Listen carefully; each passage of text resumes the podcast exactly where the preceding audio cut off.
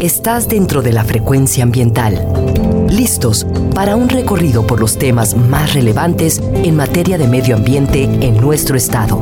Frecuencia ambiental. Conduce Sandra Gallo Corona. Bienvenidos.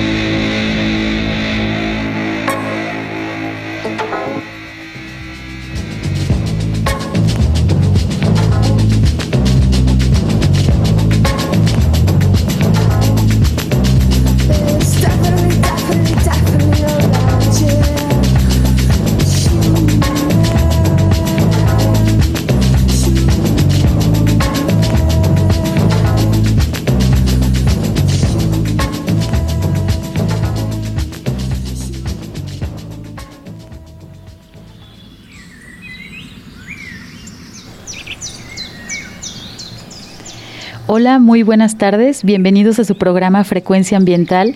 Mi nombre es Sandra Gallo y a partir de hoy, sábado 10 de agosto del año 2019, iniciamos un viaje radiofónico a través de Jalisco y obviamente de sus temas relacionados con el medio ambiente. Escuchamos a Bjork con Human Behavior, estos comportamientos humanos que a veces se alejan muchísimo de lo que es la parte medioambiental. Sin embargo, ¿qué creen? Somos parte de. Queremos agradecer este espacio que nos ha otorgado Jalisco Radio para platicar con ustedes acerca de nuestro territorio y de todo lo que está sucediendo con respecto a nuestros recursos naturales y a la manera como los estamos utilizando, porque eso muchas veces pues no somos muy conscientes o estamos realizando prácticas que no son muy adecuadas para pues las regiones y cómo está constituido nuestro estado quiero platicarles que Frecuencia Ambiental es un programa producido por la Coordinación de Educación y Cultura para la Sustentabilidad de la Secretaría de Medio Ambiente y Desarrollo Territorial de Jalisco, de SEMADET, y estaremos transmitiendo todos los sábados de 2 a 3 de la tarde a través del 630 de amplitud modulada y del 96.3 en frecuencia modulada, esto en la zona metropolitana de Guadalajara, y en las estaciones localizadas en regiones como Ciudad Guzmán y Puerto Vallarta, en donde, bueno, ¿quién no se imagina estar por ahí en la playa, en la zona de Puerto Vallarta? Pues con toda la riqueza natural que se tiene, tanto bajo el agua, desde las ballenas, los arrecifes de coral, hasta toda la biodiversidad que se tiene en la parte de la selva la zona de Ciudad Guzmán con el paisaje del Nevado de Colima y así diferentes áreas naturales protegidas que tenemos en Jalisco y que poco a poco iremos abordando este tema tan importante y sobre todo pues para que todos ustedes vayan conociendo nuestro territorio y la importancia de él. También, pues queremos saber de ustedes qué opinan, qué temas eh, quieren que abordemos. Obviamente el medio ambiente se encuentra de manera transversal a través de muchas áreas y pues podemos recibir sus comentarios. Nuestras vías de comunicación son el teléfono 3030 8250 en la ciudad de Guadalajara. Este teléfono podemos recibir sus comentarios de lunes a viernes de 9 a 5 de la tarde o también vía Twitter en arroba semadethal o a través de nuestra página de Facebook, en donde podemos escuchar de ustedes. Nuestra página es la Secretaría de Medio Ambiente y Desarrollo Territorial, por ahí para que la visiten y nos hagan sus comentarios, por favor. Y el día de hoy, en nuestro primer programa, estamos muy contentos de tener este espacio aquí a través de Jalisco Radio, poder llegar a sus oídos. Vamos a tener diferentes secciones. Poco a poco el programa se va a ir enriqueciendo a través de los días. Vamos a tener secciones entre las cuales va a estar participando el Bosque de la Primavera, con algunas cápsulas informativas de la biodiversidad que, que tenemos en esta importante área y tan cercana y tan impactada por la zona metropolitana de Guadalajara. Y el día de hoy, en nuestro primer programa, vamos a tener un invitado especial, que es el ingeniero Sergio Graf Montero, quien es el secretario de Medio Ambiente y Desarrollo Territorial del Gobierno de Jalisco, con quien vamos a regresar después de este corte.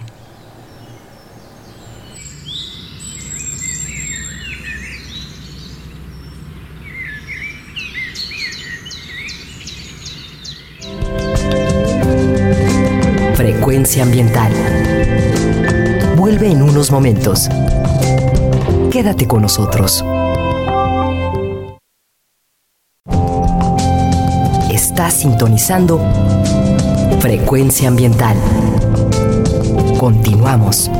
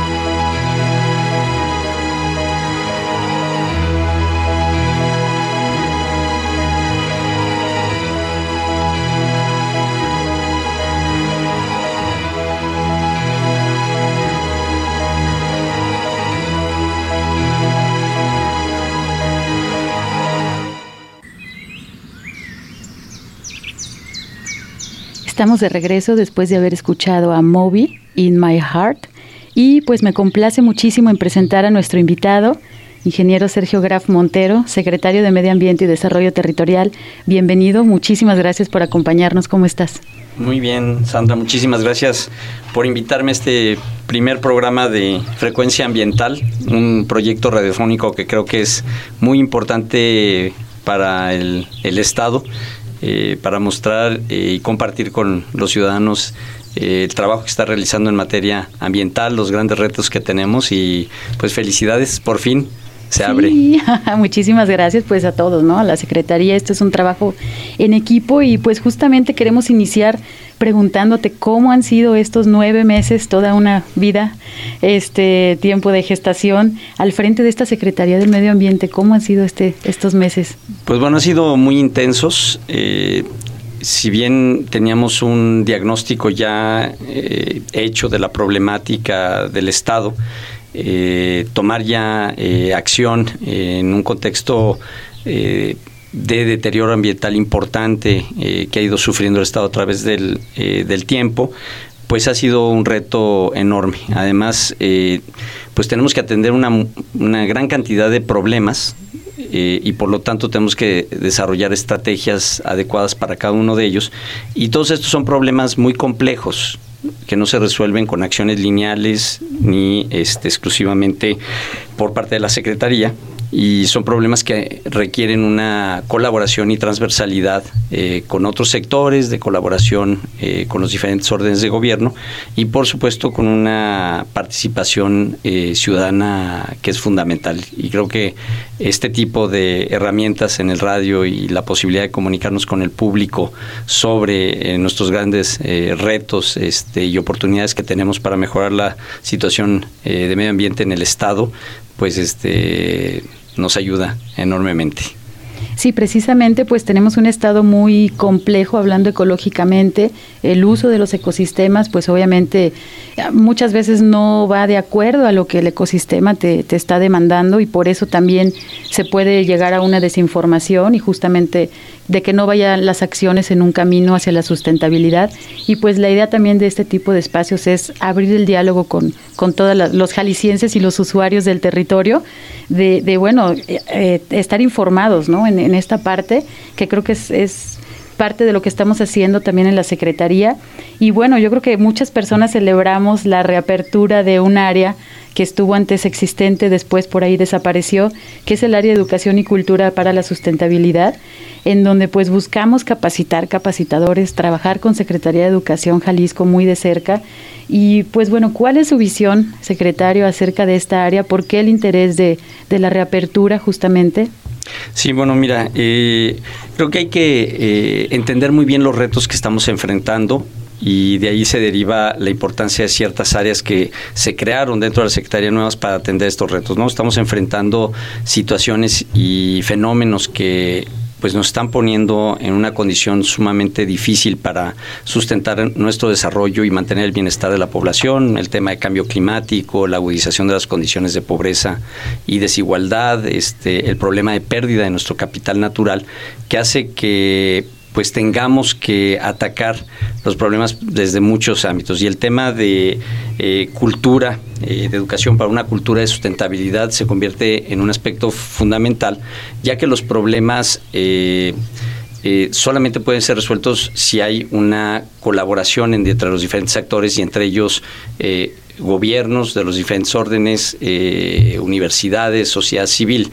Y el tema del enfoque de esta coordinación de educación y cultura para la sustentabilidad está relacionada no solamente a la educación ambiental tradicional, sino a generar una nueva cultura eh, por un lado, una nueva cultura burocrática que nos lleve a cambiar eh, la forma de funcionamiento de las propias instituciones, desde las mejores prácticas hasta cosas estructurales como la energía, el agua, eh, que nos permita tener un ejemplo hacia la sociedad de cómo se debe comportar el gobierno desde la perspectiva, pero también en una perspectiva de cultura burocrática, de que la absolución de los problemas ambientales son transversales y que requieren una participación de todos los eh, y por esto pues no nada más se limita la educación ambiental a las escuelas, la sociedad civil, sino también a los diferentes este, dependencias de gobierno de los eh, tres niveles. Y por último, por supuesto, y un elemento fundamental, es la educación eh, y cultura ambiental a nivel ciudadano,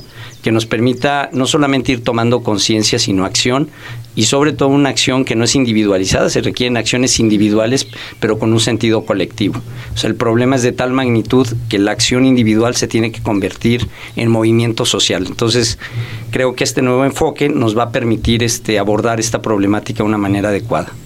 Exactamente, y tenemos también ahora, digo que antes no existían tan intensamente toda la información que fluye a través de redes sociales que muchas veces pues la gente se desinforma porque justamente lo que se transmite es información errónea y bueno, creo que también lo que estamos apostando mucho es, digo, con la formación de científicos que tenemos, muchos de los directivos que estamos en la Secretaría, pues es justamente ser muy cuidadosos en que la información tiene que ser verídica, este, eficaz y, bueno, hablando desde este enfoque científico.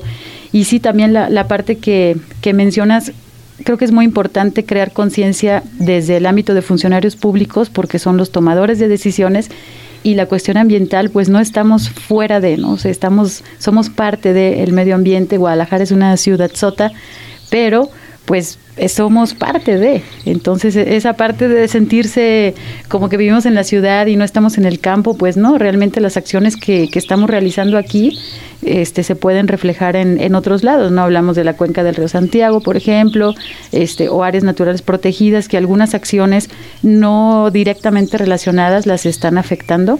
Y eso es también pues lo que nos, nos interesa mucho. Y este en parte de movimiento social creo que es importantísimo el poder generar eh, promotores ambientales. Eh, estamos trabajando justamente en esta parte de ahorita de las planeaciones que pronto ya en unas semanas vamos a empezar a aplicarlas de justamente capacitar a la gente, informarla. Tenemos un territorio tan rico, tan biodiverso, Jalisco es hermosísimo. Quien haya tenido oportunidad de visitar áreas naturales protegidas o simplemente nuestras zonas costeras, es un respiro a todo el estrés y, el deleite que te da el disfrute de esos paisajes, bueno, pues es inigualable. Por lo mismo, pues hay que conservarlos. Este secretario, estamos trabajando en la Secretaría en ciertos ejes estratégicos. ¿Nos pudieras compartir acerca de ellos? Sí, mira, eh, nosotros a partir del diagnóstico que se eh, hizo, eh, identificando tres grandes motores de la degradación y la pérdida de recursos naturales en el Estado, que son el crecimiento poblacional y los patrones de consumo, no solamente crecimiento de población, sino el patrón de consumo es lo que genera el mayor impacto. el problema de expansión urbana y la expansión agropecuaria eh, nos permitieron identificar una serie de eh, causales directas de nuestros problemas eh, que son están relacionados al cambio uso de suelo, el aumento de la vulnerabilidad hídrica, el problema de manejo inadecuado de residuos, la contaminación atmosférica y el, eh, eh, tenemos ejes transversales como el ordenamiento ecológico territorial, cambio climático, que nos permiten abordar esto de una manera eh, con instrumentos de planeación adecuados. A partir de eso, identificamos ejes estratégicos que nos permiten actuar de una manera inteligente y sobre todo buscando una efectividad en la acción. Uno de ellos pues es este la atención a la contaminación del río Santiago, la recuperación del río Santiago, que no es un programa, un eje estratégico exclusivo de la Secretaría, es un eje estratégico de gobierno, es un proyecto estratégico transversal que está coordinado a nivel este, intersecretarial. Y la control, eh, el control de la contaminación atmosférica, del cual se deriva el programa eh, Respira, y en este se encuentra el programa de verificación eh, vehicular este, responsable. Eh, la conservación del capital natural de Jalisco con varios eh, elementos, la estrategia estatal de conservación de la biodiversidad, la estrategia estatal para reducir la deforestación y la degradación de bosques, la recuperación y el manejo sustentable de los humedales, que son ecosistemas fundamentales en términos de mitiga, adaptación a cambio climático, por un lado, pero también de diversidad biológica y, como tú decías, el sistema de áreas naturales protegidas. Después está la gestión integral de residuos, eh, tanto urbanos como de manejo especial, la contribución a la transición energética de Jalisco, que también es un, un este, eh, si bien es una responsabilidad principalmente de la Secretaría de Economía, tenemos una coordinación muy estrecha a través de la Agencia de Energía para impulsar una transición energética eh, efectiva en el estado de Jalisco y como dije, pues la estrategia estatal de cambio climático y el ordenamiento ecológico y urbano del territorio, que estamos en un proceso de este, renovación a, nivel regional para tener una significancia local eh, y que pueda ser implementada de una manera efectiva. Exactamente. Bueno, estos ejes estratégicos pueden sonar a lo mejor muy sencillos o muy complejos. Tenemos varios años para realizarlos y la idea es que exista permanencia también, que yo creo que ha sido alguno de los principales problemas de no nada más en el Estado, sino en el país que, que no se le da seguimiento a ciertos proyectos, los cuales requieren justamente esta, esta permanencia. En cuestión de medio ambiente, pues sí se requiere una permanencia definitivamente para que los procesos, que es algo que a mí me gusta mucho explicar, nosotros estamos acostumbrados a, concebir nuestro tiempo en tiempo humano, sí que son décadas, el tiempo ecológico pues es ya de cientos de años puede ser, pero el tiempo geológico pues ya puede ser de miles de años. Entonces, el planeta, como decimos, eh, la naturaleza está ahí, nosotros somos parte de, y podemos nosotros extinguirnos, pero el planeta va a seguir con sus procesos, y eso es algo que debemos de, entender. Secretario, ¿cómo es la relación con las otras secretarías? ¿Cómo ha sido em, la aceptación de esta transversalidad en temas de medio ambiente con otras secretarías? ¿Cómo tú lo has detectado? Pues mira, eh, yo tengo experiencia de colaboración, sea en el gobierno, principalmente en el gobierno federal, desde las áreas protegidas, después en la Comisión Nacional Forestal. Eh, pero desde fuera del gobierno siempre he estado en colaboración con los gobiernos, con el gobierno estatal. O sea, toda mi vida profesional he trabajado. Eh, yo creo que es fundamental que eh, las capacidades se pongan al servicio, ¿no? En general de la sociedad y la colaboración con quien tiene el mandato, pues es fundamental para ir resolviendo los problemas. Si no, pues nada más estamos atacamos y no damos, este, contribuimos a la solución es sumamente difícil. Y lo que sí te puedo decir es que eh, la forma de que está estructurado el funcionamiento de, este en esta administración te permite la transversalidad, es decir, la estructura de gabinetes eh, permite que puedas trabajar de manera transversal con todos, este, eh, no nada más con los secretarios y secretarias dentro del gabinete donde está estructurada la Secretaría de Medio Ambiente, sino en cooperación entre gabinetes y la transversalidad con secretarías. Entonces eso de veras que es una condición habilitadora fundamental. Y de ahí pasa las voluntades políticas. ¿no? La primera es la del gobernador, este, que hay una voluntad política clara a resolver los problemas, a pesar de que esto tiene costos importantes, pero que hay la voluntad eh, para hacerlo. Y eso para una persona que no tiene una trayectoria política, o sea, yo trabajo en la construcción de políticas públicas toda mi vida profesional, pero nunca he militado en ningún partido, pues es como este oro, ¿no? Este poder eh, tener una posibilidad eh, de que te permitan hacer cosas de manera importante. Si no, pues aunque tengas muchas capacidades, es sumamente difícil hacerlo. Y la otra, encontrar colegas dentro del gabinete que tienen visiones este, comunes, ¿no?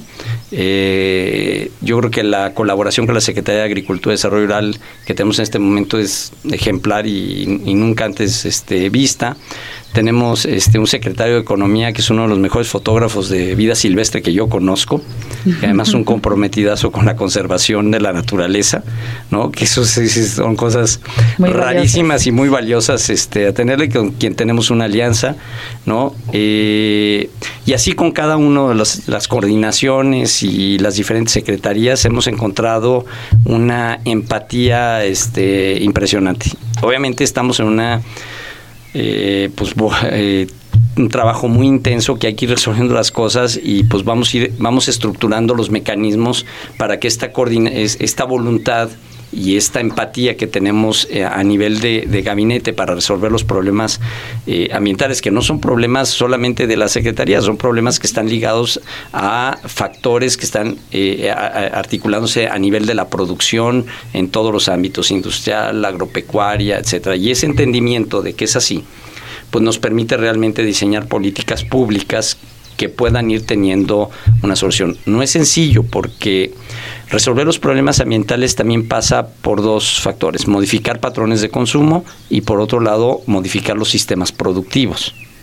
Eso tiene costos y no se pueden hacer de un momento a otro. Y ahorita tú dijiste algo fundamental que es la, la continuidad, es decir, eh, eh, el tema ambiental no puede ser un tema que se, se, toca y se destruye en cada cambio de administración.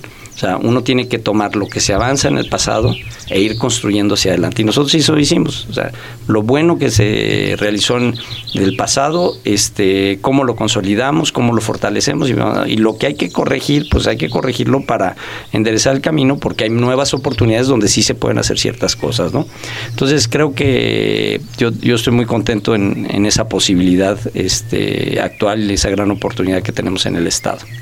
Sí, muchas veces estas cuestiones permanecen internas y los ciudadanos, bueno, no se dan cuenta de muchas cosas, de que realmente el trabajo entre las secretarías, con las coordinaciones, llevando obviamente el tema ambiental este, como una prioridad en el caso de, nuestra secretaría, pues es un esfuerzo que no va a parar y, creo que muchas personas estamos comprometidos porque hemos dedicado pues nuestra vida a, estudiar o, a trabajar en, lugares pues muy valiosos hablando de, biodiversidad y, de capital natural y que también lo que nos interesa es justamente transmitir esa importancia de nuestros recursos porque pues los perdemos y estamos perdiendo una riqueza que no es lo mismo perder un bosque maduro y decir bueno voy a reforestar porque realmente no, no, el valor no es lo mismo, ¿no? Entonces creo que es, es muy interesante resaltar, resaltar esta parte y, bueno, el seguimiento también que se pueda dar a los diferentes temas, involucrar a la ciudadanía, también de que no son temas nada más de nosotros o de los especialistas, sino que ahorita lo que estamos viendo realmente sí son unos patrones este, muy cambiantes con cambio climático asociados a desastres naturales que, bueno, tenemos ejemplos clarísimos que acaban de suceder hace unos días. Este, pero si les parece muy bien, vamos a ir a nuestro segundo corte de estación y ahorita regresamos con nuestro invitado, Sergio Graf Montero, secretario de Medio Ambiente y Desarrollo Territorial.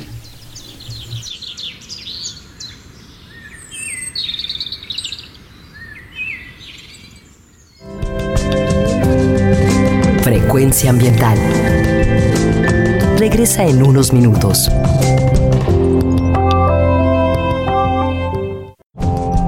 Estamos en la misma frecuencia. Frecuencia ambiental. Seguimos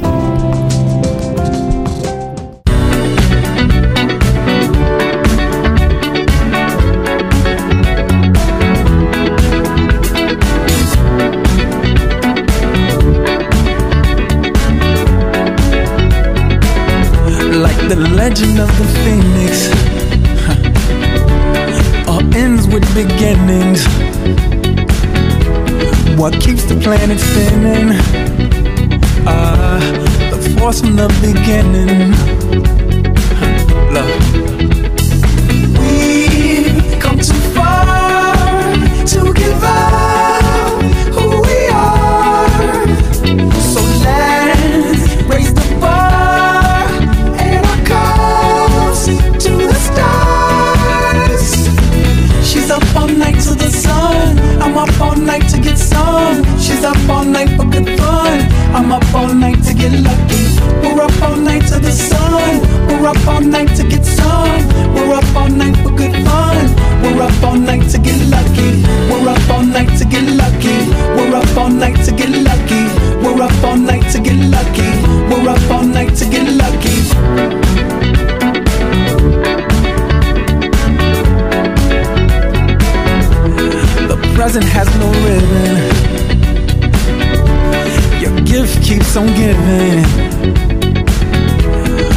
Just some feeling.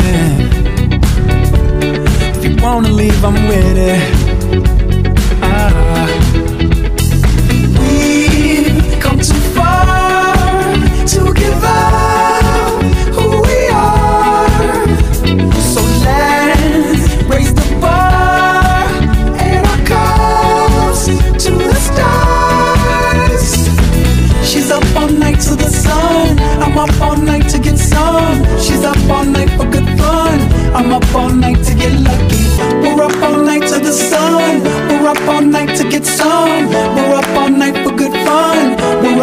Night to get lucky. We're up all night to get lucky.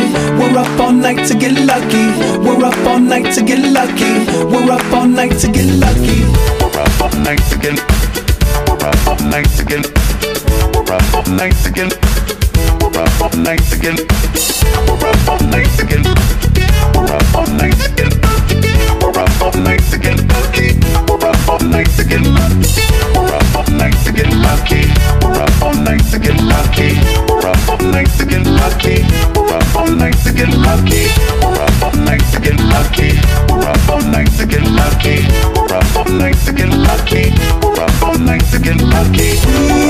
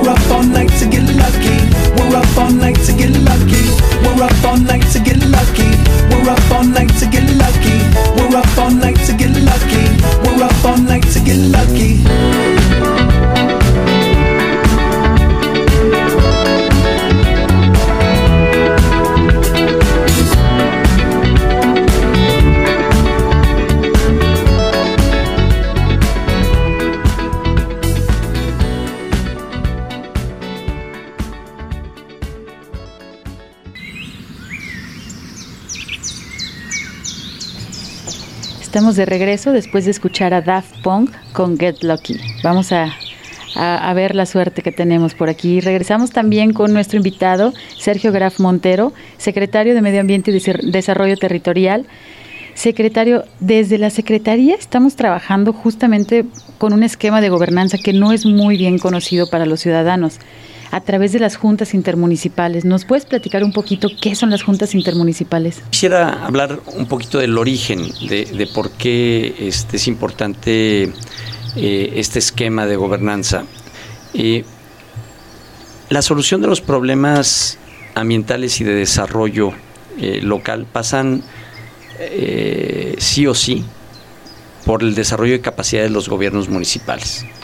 Es decir, eh, si no eh, tenemos claro, un gobierno, que el gobierno municipal es la instancia territorial más cercana a los ciudadanos y es el lugar donde tenemos que tener una capacidad importante para actuar en la solución de problemas eh, públicos, pues difícilmente lo vamos a vamos a tener el resultado que, que todos eh, eh, esperan.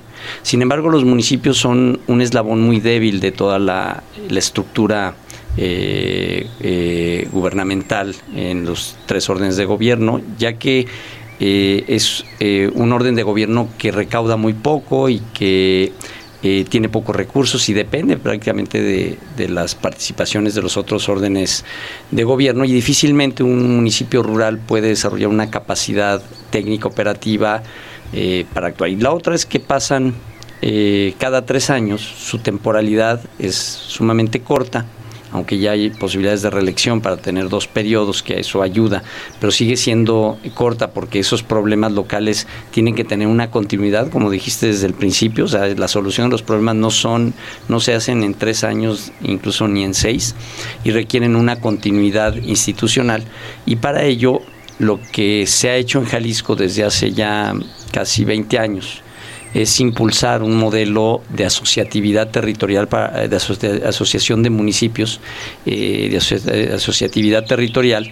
para tener una mejor capacidad en la resolución de estos problemas. Y esto se fue constituyendo y derivó ya a partir de 2007 en la creación del primer organismo público descentralizado intermunicipal de gestión territorial, de medio ambiente y desarrollo territorial, que fue la Junta Intermunicipal de la Cuenca Baja del Río Ayuquila que son eh, a partir de ese momento hasta antier este, se han ido consolidando, creando nuevas sesiones de municipios. Actualmente hay ocho juntas intermunicipales en el estado.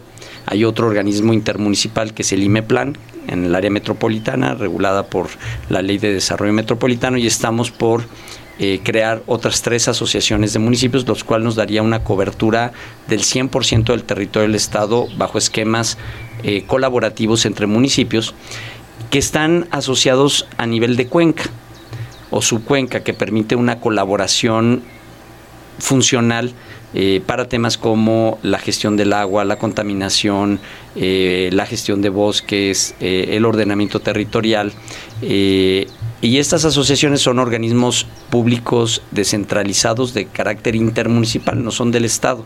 Los constituyen los municipios y están eh, conformados para eh, resolver eh, problemas comunes y obtener una economía de escala adecuada para poder atender temas que normalmente cada municipio por sí mismo no lo puede hacer por ejemplo, la gestión de la contaminación de un río. ¿No? Este, por más que un municipio que está en la cuenca baja, que tiene problemas de contaminación, haga tareas políticas locales para la, la contaminación, no va a disminuir porque esta está generada río arriba. Y entonces tenemos que generar esquemas donde todos los municipios que están integrando esta cuenca realizan acciones que van disminuyendo las causales eh, tanto subyacentes como, o sea, que están, que no las vemos como las directas que estamos viendo regularmente por las actividades, tomar medidas diferentes para poder resolver eh, los problemas.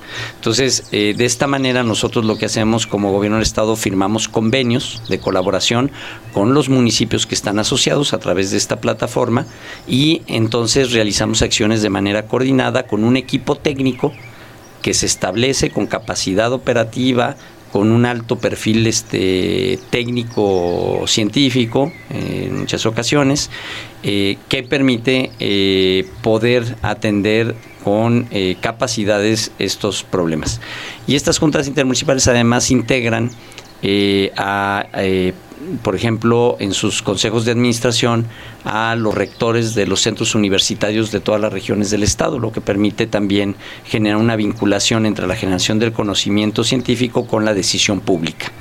Y esto es un proceso que se tiene que ir consolidando. Hay juntas como la del Río Iquila que nació en el 2007 como organismo público centralizado y otras que se crearon el año pasado. Entonces, eh, son procesos eh, que tienen que irse consolidando, pero que creemos que es la mejor manera para poder establecer un mecanismo colaborativo entre eh, los diferentes órdenes de gobierno, ya que en sus consejos de administración participan los gobiernos municipales asociados, el gobierno del Estado y el gobierno federal.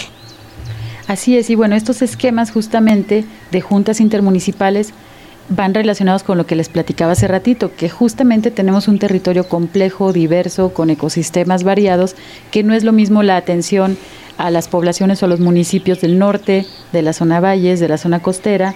Cada uno tiene su regionalización y así debemos de entender el, el, territorio jalisciense, porque no nuestro estado no es homogéneo, somos muy ricos y los recursos, o sea, si ustedes van a la playa, pues se llevan traje de baño, si vas a Tapalpa te llevas este suéter y es eso, ¿no? Es, es simplemente tenemos las ventajas de poder desplazarnos en un territorio con unos paisajes increíbles y justamente con esta regionalización y así se deben de atender la problemática también. Sí, un, un asunto eh, complementario en esta de, este modelo institucional es que las decisiones se, toman de manera colegiada. Y no son una decisión unipersonal, sino se trabaja de manera eh, colaborativa. Y al tener una dirección operativa que no está contratado bajo el esquema de cambio de administración, puede uno darle continuidad trans trienio y transexenio de tal manera que la persona que se el equipo que se contrata se contrata a través de un sistema de competencias por concurso, eh, tiene un sistema de evaluación y los este, funcionarios de este de estas instancias no cambian con los cambios de administración. Y eso, permite darle continuidad, pasar la estafeta a los que siguen y poder tener agendas que puedan ir a, plazos medianos y largos, porque de esa manera es como se tiene que atender la problemática ambiental en el país y en el mundo, ¿no? Y más en un contexto donde tú tienes que estar generando capacidades para adaptarte rápidamente a las condiciones de cambio climático que eso es otra cosa que no estamos, este, que tenemos que fortalecer. O sea, las noticias recientes del derretimiento del casquete polar en Groenlandia va a generar este cambios no todavía no sabemos de qué magnitud y eso va a tener implicaciones en el clima va a haber más, riesgos porque aumenta la vulnerabilidad de la sociedad porque el peligro relacionado con las anomalías climáticas va a aumentar tenemos que desarrollar capacidades locales para que la ciudadanía esté segura en estos contextos, tanto en el sector productivo como para la sociedad y en los ecosistemas. Si no hacemos eso, o sea, vamos a empezar a sufrir. Y la otra es que para poder hacer eso necesitamos instituciones estables, con capacidades que vayan más allá de estas administraciones. Entonces eso creo que el gobierno de Jalisco en nivel del contexto nacional somos el único estado que está pudiendo crear una base institucional que pueda ir en ese camino. ¿no? Exactamente, justamente Jalisco es, me parece, el único estado con las juntas intermunicipales. Quintana Roo. este Yucatán tiene una junta que emana de la experiencia de Jalisco, igual que Quintana Roo. Chiapas tiene otra para el, río eh, Grijalva, para el cañón del sumidero, pero son elementos aislados. En Jalisco es una política pública, es una nueva forma de implementación descentralizada de la política ambiental y de desarrollo territorial que nos va a permitir tener un impacto generalizado en todo el territorio. Exactamente. Y aquí este pido a los amigos que nos están escuchando, imagínense, tenemos 125 municipios poner de acuerdo a 125 personas en temáticas que son pues justamente muy importantes como le estamos platicando ahorita de cambio climático, de emergencias ambientales, que las acciones deben de ser inmediatas justamente para no exponer a la población ante estos fenómenos, pues es muy difícil poner a 125 personas de acuerdo. Justamente eso, este esquema de atender el Estado de esa manera, pues nos ha ayudado también a hacerlo regionalmente, a aterrizar los problemas de manera local o también las, las este, bondades ¿no? que, se pueden tener a través de nuestros recursos naturales, pero justamente esto es pues a lo mejor poco conocido por, por nuestro radio escuchas, pero poco a poco pues va, es, es, es justamente el objetivo de este programa. Yo, yo creo que es un tema que amerita un programa y se puede invitar a, a, a un presidente municipal, expresidente municipal, este que a que tienen este, experiencia en el tema de las juntas, algunos directores, o sea, yo creo que es un tema que vale la pena comunicar, ¿no? Este, compartamos con el público. Exactamente, porque también hay experiencias de éxito justo en lo que hablábamos de saneamiento de cuerpos de agua, de ríos que atraviesan por varios municipios, que se han tenido las experiencias exitosas de colaboración para justamente evitar este tipo de contaminación que a final de cuentas va a dar a nuestro Océano Pacífico en la zona costera de Jalisco y que bueno, eso debemos de evitarlo y debemos de, de estarlo Secretario, por último, ¿cuáles son los retos principales para mejorar las condiciones de nuestros ecosistemas en el Estado? Mira, eh, yo creo como, como, eh, como decía, unas son de carácter institucional, o sea, no, no podemos poner solamente retos de los problemas que tenemos, tenemos que tener eh, una mayor capacidad institucional para atender estos nuevos retos. Es decir, y esto que, acabamos de platicar sobre las asociaciones de municipios, la transversalidad de políticas, el arreglo institucional necesario y la voluntad política se tienen que, fortalecer y conjuntar todo el tiempo con la capacidad técnica. ¿no? Y el otro elemento es que cada vez más tenemos que tomar decisiones basadas en la ciencia. O sea, no podemos seguir tomando decisiones nada más por creencias, por eh, eh, yo pienso, o sea, tenemos que ir generando una base científica importante para que el gobierno pueda tener, tomar las mejores decisiones. Nunca tenemos la ciencia suficiente, para ello necesitamos un nuevo enfoque adaptativo en la toma de decisiones conforme se va generando conocimiento. Y en el tema de recursos naturales eso es fundamental, pero también en la resiliencia social y en la resiliencia económica. Entonces, eh, ese es un, gran reto. ¿Cómo aseguramos que eh, tenemos un gobierno que toma decisiones basado en, en la ciencia? ¿no? El otro gran reto es eh, cómo transformamos los sistemas productivos, cómo escalamos esta colaboración que todavía está en escalas para atender la transformación del sistema ganadero, para disminuir sus impactos en la deforestación, cómo lo escalamos a todo el territorio. Y esto tiene implicaciones no solamente organizativas, que ya estamos en una condición bastante favorable con estos modelos de, capacidad regional, pero también de financiamiento. O sea, se necesitan recursos financieros para ir más allá de lo que se está haciendo. ¿No? Este, y muchas veces los esquemas de apoyo internacional y financiamiento a los gobiernos estatales no son tan sencillos porque toda la cooperación internacional para cambio climático es principalmente a través de los gobiernos nacionales. Entonces hay un reto muy importante de cómo aseguramos esta, esta posibilidad de colaboración nacional e internacional para aumentar nuestra capacidad y por lo tanto nuestro impacto. O sea, eh, el gobierno ya no puede andar haciendo pilotos. ¿voy? O sea, tenemos que cambiar las condiciones. O sea, el ritmo es tan acelerado que si hacemos cosas nada más para probar, nos va a seguir ganando. Entonces ya tenemos, ya sabemos cuál es el problema, ya sabes tenemos que hacer acciones y políticas y en tanto sociales como económicas que vayan hacia la transformación de lo que queremos resolver. Si no este pues vamos a quedarnos eh, tarde. Entonces ese es otro este gran reto. Y el otro es cómo construimos una sociedad colaborativa fortalecemos el capital social porque sin capital social difícilmente vamos a poder resolver los problemas. Entonces todas las iniciativas que podamos realizar de participación con la ciudadanía, mecanismos de gobernanza para que los ciudadanos participen eh, de una mejor manera conjuntamente con el gobierno, son esos. Y aquí el reto es, bueno, dos, dos, dos grandes retos. Uno, que tenemos que tener una ciudadanía informada y capacitada para participar mejor. Y por otro lado, una cultura de participación colaborativa, crítica, pero no destructiva. ¿no? Y eso obliga a que el Estado, el gobierno tenga condiciones habilitadas para eso suceda, pero también se requiere de una eh, eh, sociedad civil que, que, exija ¿no? Este, que pelee por sus, este, por sus eh, principios, pero también que esté dispuesta a colaborar para encontrar las soluciones. Exactamente, justamente estos esquemas de colaboración con la ciudadanía nos importan muchísimo.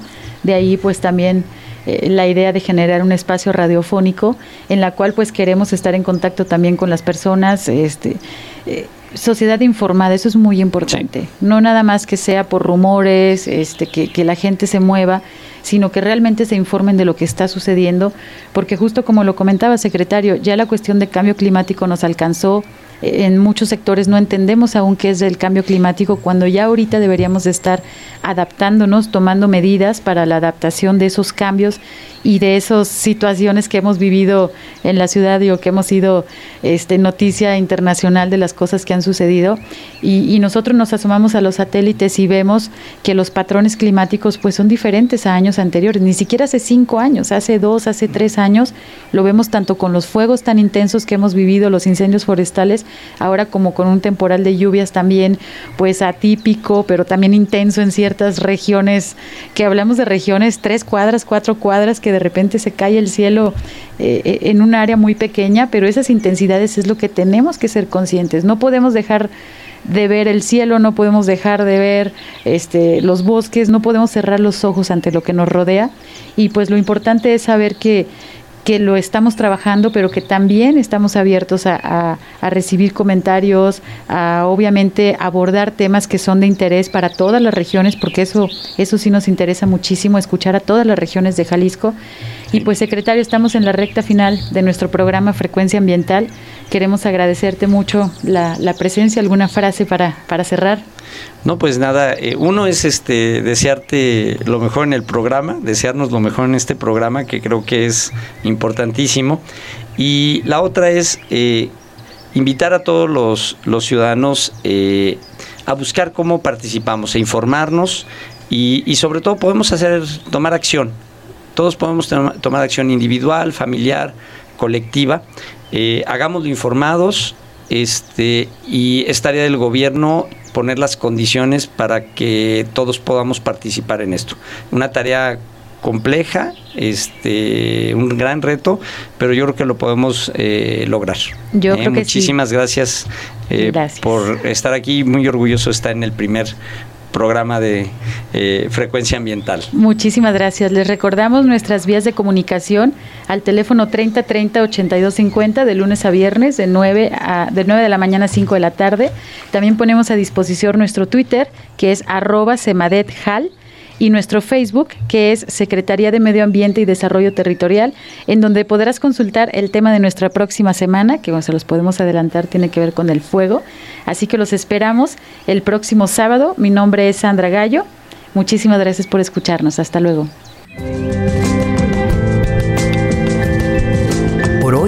Ha sido todo en Frecuencia Ambiental.